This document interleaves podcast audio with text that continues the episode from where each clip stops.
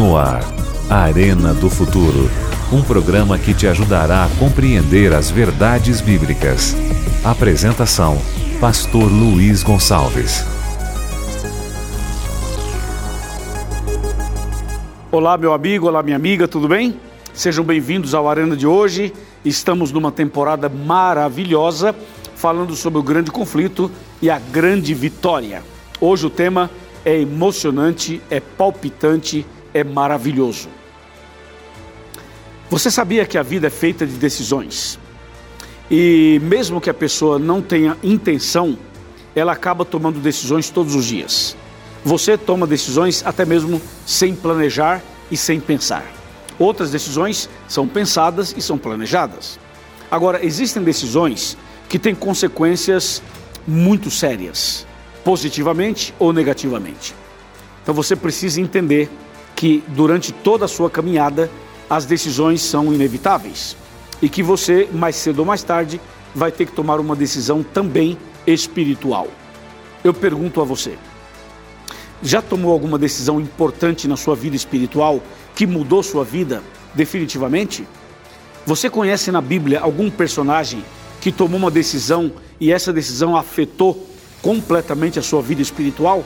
O que a Bíblia fala sobre a importância da decisão? Quando deve ser tomada a decisão? Na juventude? Na adolescência? Na fase adulta? Na velhice? Quando? Esse é um assunto curioso e um assunto importante. Reúna sua família, pegue a sua Bíblia, pegue uma caneta, pegue um caderno e vamos falar hoje sobre este assunto que vai mexer com cada um de nós. O nosso tema é decisão, a grande vitória. Vamos falar sobre a decisão e mostrar que ela é realmente parte da nossa vitória. Por isso, prepare o seu coração. No ar, Arena do Futuro. Um programa que te ajudará a compreender as verdades bíblicas. Apresentação: Pastor Luiz Gonçalves. Muito bem, meus amigos, estamos aqui preparados para o tema de hoje. Mas antes, eu queria mandar um abraço para cada um de vocês. Muito obrigado aos irmãos, às irmãs, aos jovens, às famílias brasileiras que estão conectados no Arena. Esse programa é feito com todo carinho para você e para sua família. E eu quero mandar um abraço especial para o pessoal que está ligado pela rádio. O Arena também é um programa de rádio e eu agradeço muito a você que está nos ouvindo agora e que Deus abençoe muito a sua vida e a sua família. Também um abraço para você que está acompanhando pela internet e para você que acompanha pela TV. Com certeza o Arena está chegando através de vários canais para levar uma mensagem de esperança e salvação. O Arena está nas principais redes sociais. Nós estamos no Twitter, estamos no Facebook, estamos no Instagram e estamos também no YouTube. E eu quero convidar você para seguir o Arena nessas redes sociais. E de uma maneira especial, quero convidar você a se inscrever no canal do YouTube do Arena. Esse canal tem sido uma bênção para milhares de pessoas. E você é meu convidado, você é minha convidada para se inscrever lá no canal. Vai lá, youtube.com/barra Arena do Futuro e ali você se inscreve, ativa as notificações e você vai receber mensagens especiais diárias, tá bom? Eu espero você por lá. Também eu quero mandar um abraço para você que nos assiste em outros países do mundo, a você da África, a você do Japão, a você dos Estados Unidos, a você da Europa, a você de, da América do Sul, vários países da América Central. Muito obrigado, viu? Deus abençoe muito a sua vida, é o nosso desejo sincero. Outra coisa importante, você pode usar o Arena para evangelizar. Você pode pegar o conteúdo desse programa e passar na sua igreja, no seu estudo bíblico, na sua classe bíblica. É uma forma de você ampliar uh, a evangelização. Esse programa é feito pensando exatamente na salvação das pessoas. É, outra coisa importante que eu queria falar com você. Como está a sua vida espiritual? Você está bem com Deus? Você está firme na fé? Está firme na igreja? Como está a sua relação com Deus? eu quero chamar a sua atenção para a importância de você se relacionar com Deus através da comunhão, do relacionamento e da missão. Esse programa tem também, entre outras coisas, o objetivo de fortalecer a sua fé. Você que é membro da Igreja Adventista do Sétimo Dia, eu desejo que estes programas fortaleçam também a sua fé. A você que é de uma outra igreja, católico, evangélico, pentecostal, espírita, você que tem outros princípios, outras ideias, eu quero dizer para você também que este programa é feito para você. Às vezes eu apresento aqui uns temas mais duros, mas não é contra a sua pessoa. É para abrir seu entendimento para que você não seja enganado por outras pessoas, a fim de que você conheça a verdade bíblica e se prepare para a vida eterna. Por isso a gente apresenta temas aqui que são temas muitas vezes provocantes, mas a ideia é provocar você para você pensar, orar, ler a Bíblia, esclarecer as coisas para você, para que você seja salvo naquele grande dia. Entendeu? Tudo isso é o arena para você. E eu vou pedir para que você seja um divulgador do Arena, um parceiro do Arena, para que você possa replicar o Arena. Eu preciso de muita gente envolvida para que o Arena possa alcançar muitas outras pessoas. Combinado?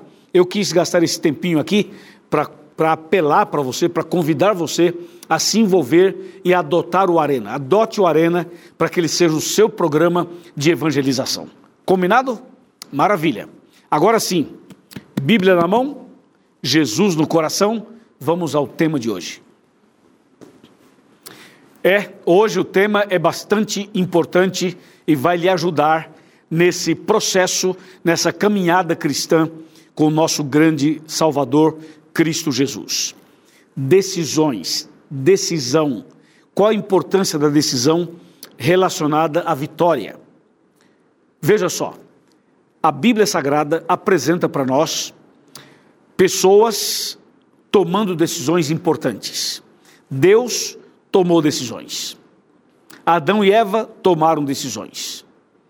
Os profetas e apóstolos tomaram decisões. O povo de Deus sempre tomou decisões. A questão é tomar a decisão certa ou tomar a decisão errada. E eu vou ler para você hoje um texto inusitado um texto bem diferente. Vou ler dois textos que serão a base do programa de hoje. O primeiro texto está no Evangelho de Mateus. Abra sua Bíblia comigo em Mateus, no capítulo 7. Evangelho de Mateus, capítulo 7, versículos de 24 a 27. Fala assim: Todo aquele, pois, que ouve estas minhas palavras e as pratica, será comparado a um homem prudente que edificou a sua casa sobre a rocha. E caiu a chuva, transbordaram os rios, sopraram os ventos e deram com ímpeto contra aquela casa que não caiu, porque fora edificada sobre isso, a rocha. 26. E todo aquele que ouve estas minhas palavras e não as pratica, será comparado a um homem insensato, que edificou a sua casa sobre a areia. E caiu a chuva, transbordaram os rios, sopraram os ventos e deram com ímpeto contra aquela casa, e ela desabou, sendo grande a sua ruína. Entendeu? Essa é uma história, é uma parábola, é uma ilustração poderosíssima que Jesus nos deixou. Mateus 7 é um capítulo precioso, é um capítulo profundo, é um capítulo necessário na caminhada cristã. Jesus fala aqui de dois homens, um deles chamado de homem prudente e o outro chamado de homem insensato ou homem louco. Analisemos alguns detalhes sobre esses dois personagens. Por que, que o primeiro é chamado de homem prudente? E por que, que o outro é chamado de homem insensato? Veja, os dois homens ouviram a palavra do Senhor. Os dois homens tinham acesso à mesma mensagem. Os dois conheciam a verdade. É mais ou menos como aqueles dois ladrões na cruz do Calvário ao lado de Jesus. Os dois ladrões estavam perto de Jesus. Os dois ladrões ouviram a mesma mensagem. Os dois ladrões tiveram a mesma visão. Os dois ladrões tiveram a mesma oportunidade. Mas um aceitou e o outro rejeitou. É uma questão de decisão, entendeu? A pessoa decide. Nesse caso, esses dois homens ouviram a palavra de Deus da mesma maneira. Os dois tinham conhecimento. A diferença é que um obedeceu a palavra e o outro não obedeceu a palavra. Se você for para Mateus 25, vai encontrar ali a parábola das dez virgens. E naquela parábola, você vai encontrar dez virgens, sendo cinco prudentes e cinco insensatas, loucas. Mas vejam que tanto as prudentes quanto as insensatas, as duas, as duas situações, os dois tipos de mulheres, tinham acesso à palavra, tinham acesso à lâmpada, tinham também azeite. O que as loucas não tinham era o azeite de reserva. Entendeu ou não? E aí acabou o azeite delas, apagou a lâmpada e elas se perderam. Nesse caso, os dois homens, um é chamado de prudente, o outro de insensato. O prudente, ele ouviu a palavra e praticou. O insensato ouviu a palavra e não praticou. E você? Faz parte dos prudentes ou dos insensatos? Você conhece a palavra? Você conhece a verdade? Você conhece os princípios bíblicos? Ok. E você obedece? E você pratica? E você segue? Ou você é daquele que conhece, mas não pratica? Conhece, mas não obedece? Cuidado, porque aí pode estar o seu grande erro. Se você voltar para Mateus 7, e se você for para o verso 21, você vai entender melhor o que eu estou dizendo hoje. Mateus 7, 21. Fala assim: Nem todo aquele que me diz Senhor, Senhor, entrará no reino dos céus, mas aquele que faz a vontade de meu Pai que está nos céus. Percebeu? Ouvir só não é suficiente. Você tem que ouvir, mas você tem que praticar. Porque dizer Senhor, Senhor é fácil, mas fazer a vontade do Pai já é mais difícil. Esse é o ponto que você precisa prestar muito atenção. O homem prudente, ele construiu sobre a rocha. Por que, que ele, era, ele era prudente? Porque ele seguia a Bíblia. E construir sobre a rocha significa construir sobre Cristo, porque Cristo é a rocha. E aquele homem construiu sua casa sobre a rocha, isto é, sobre Cristo. E estando construída sobre a rocha, tem solidez, tem estrutura, tem alicerce, tem colunas, tem base, tem firmeza. E aí a Bíblia diz que veio a chuva, vieram, veio o vento, veio a tempestade, transbordaram os rios, os problemas apareceram e aquela casa não caiu. Por quê? Porque estava construída sob a palavra de Deus, sobre a rocha. Aí ela não caiu, estava firmada na rocha, firmada em Cristo Jesus. Ao passo que o outro, ele ouviu a palavra, não praticou e aí construiu sobre a areia. Quem é que constrói uma casa sobre a areia? Me fala. Quem é que faz uma construção sobre a areia? Me diz. Só pode ser louco. Como é que alguém vai construir uma casa sobre a areia? Por isso que é chamado de insensato, de louco. Porque na areia não tem firmeza, na areia não tem estrutura, na areia não tem um bom alicerce, na areia não tem boa coluna. Então o homem construiu na areia. Por quê? Porque não seguiu a palavra de Deus, porque não obedeceu a palavra de Deus. Aí veio a chuva, o vento, a tempestade, a tormenta, transbordaram os rios e deu contra aquela casa e a casa caiu. E a Bíblia diz assim, ó, olha o que diz a Bíblia e ela desabou, sendo grande a sua ruína. Então veja, construir alguma coisa sem ser pela Bíblia, sem ser em Jesus, é uma tragédia. Muitas pessoas têm a sua vida espiritual construída na areia, e outras têm sua vida espiritual construídas na rocha. Aí vem uma pandemia como essa do novo coronavírus, vem uma, uma prova, vem um, desemprego, vem uma crise, vem uma traição, vem uma perda, e a pessoa que construiu sobre a areia, ela não aguenta, ela cai.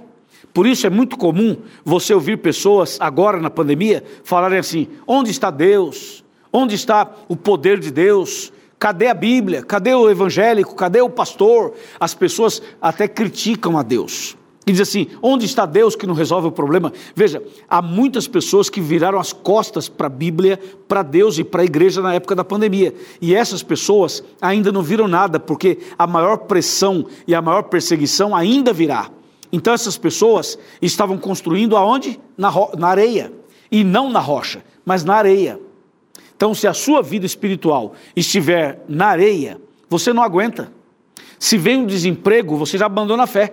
Se vem o um problema, você abandona a fé. Se vem uma situação de doença, você abandona a fé. Um dia alguém me telefonou e disse: Pastor, eu sou da igreja adventista. Mas quer saber de uma coisa? Eu estou desempregado. Então eu vou sair da igreja porque eu vou trabalhar no primeiro trabalho que aparecer e não estou nem aí com o sábado. Veja, ela tem o direito de fazer isso, óbvio, ela tem todo o direito de fazer isso.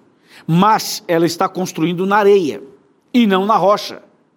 Aí o que acontece? É quando vier o vento, a casa vai cair.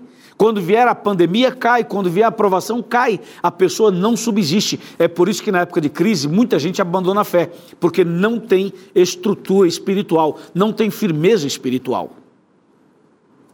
Ao passo que aquele que constrói sobre a rocha, quando vem a crise, quando vem a provação, quando vem a luta, quando vem o desemprego, quando vem uma pandemia, aí é que a pessoa se firma ainda mais. Por quê? Ela está na rocha, ela está em Cristo. Hoje, você tem que tomar uma decisão de construir sobre a rocha. Ainda dá tempo. Você pode corrigir o erro, você pode melhorar, você pode tomar uma decisão hoje. Hoje é dia de decisão, de você construir sobre a rocha, sobre Cristo, com base na palavra de Deus. Amém? Nós encontramos também na Bíblia uma outra situação. São três histórias que nos ajudam a entender esse mesmo princípio. Eu convido você agora a pegar sua Bíblia outra vez e abri-la no livro de Lucas. Lucas, capítulo de número 9. Olha só, Lucas 9, e nós vamos ler aqui a partir do versículo 57. Aqui são três histórias muito curiosas. Vamos observar a primeira. Vou ler a primeira, explicar, depois a segunda, depois a terceira. Lucas 9, 57. Indo eles caminho fora, alguém lhe disse: Seguir-te-ei para onde quer que fores.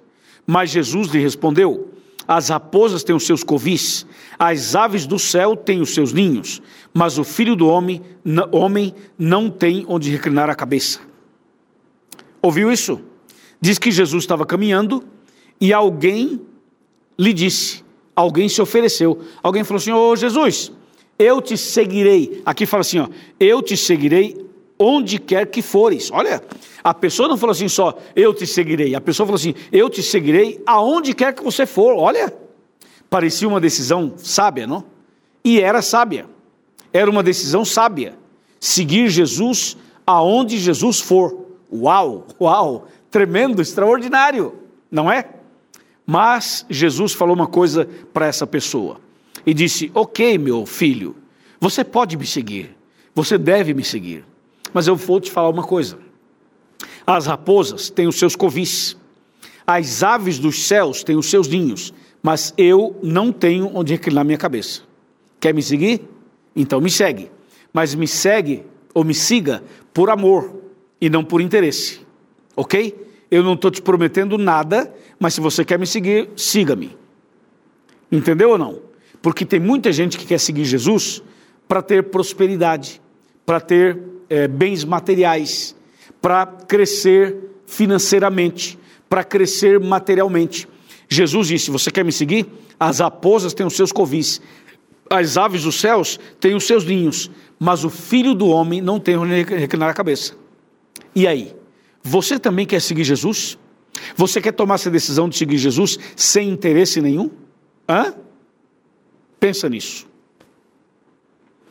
É o seguinte: nós temos que seguir Jesus independentemente de qualquer coisa. Se você estiver próspero, continue com Jesus. Se você perder tudo, como Jó, siga Jesus. Se você estiver empregado, siga Jesus. Se perder o emprego, siga Jesus. Se você está bem de saúde, seja fiel e siga Jesus. Se você ficar doente, seja fiel e siga Jesus. É isso. Esse é o princípio. E esta deve ser a nossa decisão. Amém? A segunda história está aqui em Lucas 9, versos 59 e 60, que diz assim: A outro disse Jesus: Segue-me. Ele, porém, respondeu, dizendo: Permite-me primeiro ir sepultar o meu pai. Mas Jesus insistiu: Deixa aos mortos sepultar os seus próprios mortos.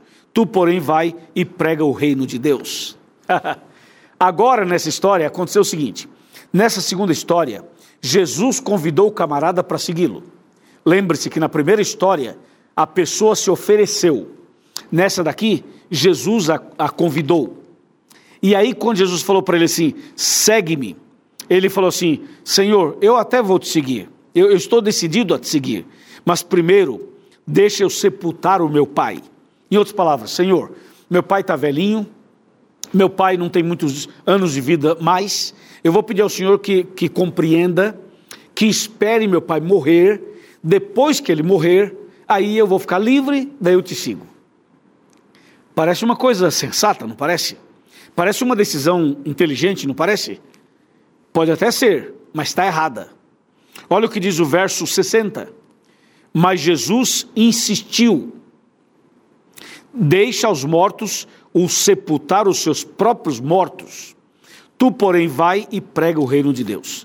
Ou seja, quando Jesus chama uma pessoa, ela não deve arrumar desculpas ela não deve arrumar argumentos para tentar dizer assim: Jesus, hoje não dá, agora não dá, quem sabe semana que vem, quem sabe no próximo ano, depois que meu pai morrer, depois que a minha mãe morrer, depois que eu ficar livre, aí eu te sigo. Quando a pessoa faz isso, ela não está priorizando a Deus, ela está colocando Deus em segundo lugar ou quando sobrar tempo. Deixa eu falar uma coisa para você: quando Deus chama você, você deve ir. Não fica assim dizendo, ah, mas tem isso, ah, mas tem aquilo, ah, mas eu preciso resolver. Não, não diga isso. Quando Jesus chama uma pessoa, você deve ir. E acabou. Jesus, quando chegou perto daquele paralítico no tanque de Betesda, Jesus falou o que para ele? Levanta-te, toma a tua cama e anda, não foi? Eu pergunto, ele levantou ou não levantou? Sim. Andou ou não andou? Andou. É isso. Quando Jesus fala levanta e anda, levanta e anda. Quando Jesus fala assim, vem, então venha. Quando Jesus fala assim, se batize, se batize. Quando ele fala assim, ore mais, ore mais. Ou seja, quando Jesus chama uma pessoa, a decisão tem que ser ali na hora. E atenção, hein? Hoje eu vou te fazer um convite, um chamado, um apelo em nome de Jesus. Quero ver tua decisão, hein? Quero ver tua resposta, hein? Ok? É, esse segundo foi reprovado porque ficou arrumando desculpa. E olha que a desculpa dele era bastante séria, porque envolvia a morte do pai. Mas Jesus foi firme com ele e disse: Meu filho, não arrume desculpa. Vem, segue-me e prega o evangelho. Entendeu? Aí vem uma terceira história. Lucas 9, versos 61 e 62.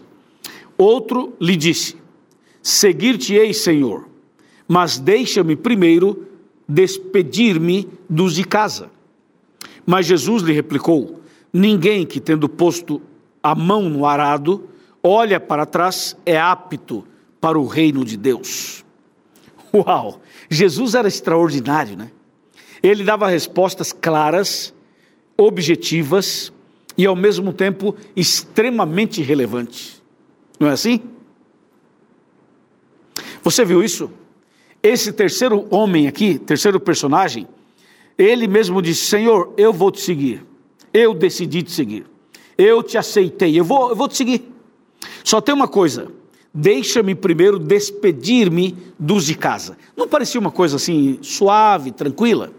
Não parecia algo assim? Jesus poderia olhar para ele e falar assim: Ah, tranquilo, beleza, vai lá, despede da sua família, depois você me segue. Tá, e se ele sai e morre na esquina? Outra coisa, e onde estava a família dele? Morava com ele ou ele tinha que viajar para cá, viajar para lá, gastar um mês viajando, visitando todo mundo para despedir-se da família? O problema não é nem o tempo, o problema não é a distância, o problema não era a quantidade de familiares. Sabe qual era o problema? Era a desculpa, era o argumento dele. E atenção, quando Jesus chama uma pessoa, ela não deve ficar arrumando desculpas nem argumentos. Eu sou pastor e sou evangelista há muitos anos. Eu já vi muita gente arrumar desculpas. Uma vez, uma vez, eu estava evangelizando um homem chamado Francisco, em São Paulo, e ele bebia muito. E depois que ele começou a ser evangelizado, ele parou de beber. E aí estava indo para a igreja, mudou a sua roupa, estava é, se cuidando mais, já estava uma pessoa com um asseio bem melhor. Mas depois de um tempo ele teve uma recaída e voltou a beber. Aí ele fugia de mim, porque ele voltou a beber, então ele não queria encontrar-se comigo, eu tinha vergonha. Ele fugia, fugia, fugia, fugia. Uma sexta-feira eu o encontrei na rua e falei: Francisco, Deus está chamando você, rapaz, você sumiu, volta. Não, eu tive um problema. Eu falei: não, não se preocupe, volte a si mesmo. E ele falou assim: não, hoje é sexta-feira. Ele falou: eu vou beber esse fim de semana e na segunda-feira eu volto o estudo bíblico com você. Falei, Francisco, segunda-feira pode não chegar, hein? Tome sua decisão hoje, porque segunda-feira pode ser tarde demais. E ele, não, imagina, imagina, segunda-feira você pode ir na minha casa que eu vou estar lá. Ok, orei com ele e fui embora. Na segunda-feira eu fui à casa dele. Quando cheguei lá, estava assim de gente na casa dele. Falei, o que, que houve? Falaram assim: o Francisco morreu. Uau! Morreu? Sim, morreu. Morreu do quê? Não, ele teve uma overdose, bebeu demais e teve um problema seríssimo e morreu nesse fim de semana. Como que eu poderia imaginar que aquele homem iria morrer aquele fim de semana? Se eu soubesse que ele morreria, eu teria amarrado aquele camarada e falado assim: não, senhor, você não vai sair daqui, não, fica aqui. Eu vou falar de Jesus para você, não saia daqui. Mas eu não sabia e ele faleceu. Bom, se ele foi salvo ou não, isso não me compete. Deus é quem sabe. Mas uma coisa eu digo: não deixe para amanhã o que você pode fazer hoje, certo? Vem cá. Vamos sentar aqui no meu sofá, que eu quero te mostrar um texto de Hebreus. Vem cá, pode chegar mais perto. Quero te mostrar um texto de Hebreus. Hebreus capítulo 3, versículos 7 e 8. É um texto tremendo, extraordinário. Fala assim: Assim, pois, como diz o Espírito Santo, Hoje, se ouvirdes a sua voz, não endureçais o vosso coração. Entendeu? Se você ouvir a voz de Deus hoje, não endureça o seu coração. Decida hoje construir sobre a rocha. Decida hoje largar tudo para seguir Jesus. Quando eu falo largar, não é assim você abandonar as coisas. Tem coisa que você tem que abandonar. Tem peca... O pecado tem que abandonar. Mas quando eu falo assim, deixar para lá, é assim, às vezes alguém da sua família é contra a sua decisão. Não deixe que essa opinião influencie você. Não deixe que a visão de outras pessoas influencie você. Olha para a Bíblia, olha para Jesus, entenda que Jesus está chamando você, vem com Ele, entregue sua vida para Ele, nasça de novo, Tome a sua decisão, porque essa decisão vai ser a sua maior vitória. A sua maior vitória. Nós queremos batizar você. Nós vamos batizar você, amém? Você aceita ser batizado? Você aceita o batismo? Você quer começar uma vida nova? Sim ou não? Fala sim. Fala sim, mais alto. Diga sim, pastor. Eu quero me batizar. Eu aceito me batizar. Parabéns. Esta é a melhor decisão. Ou você vai ficar arrumando desculpa. Não, deixa eu terminar a faculdade. Não, deixa eu casar primeiro. Não, deixa eu aposentar primeiro. Nananina, não. É agora. O chamado é agora. A decisão é agora. A entrega é agora. Hoje é o dia da decisão. Hoje é o dia da vitória. Hoje é o dia da bênção. Hoje é o dia de você começar uma vida nova. Amém? Aceita? Se você aceita, levanta a mão e diga: Eu aceito, pastor. Muito bem eu vou orar por você. Parabéns. Não esqueça que aqui na sua tela aparece o site encontreumaigreja.com.br. Vai lá, acha uma igreja adventista, faça uma visita para nós, fale para o pastor, para os irmãos que você é meu convidado e nós vamos ajudar você na preparação para o seu batismo. Amém? Vamos orar. Meu Deus e meu Pai, obrigado por esta decisão importante que essa pessoa acaba de tomar cuida dela e derrama sobre ela o poder do Espírito Santo, em nome de Jesus. Amém.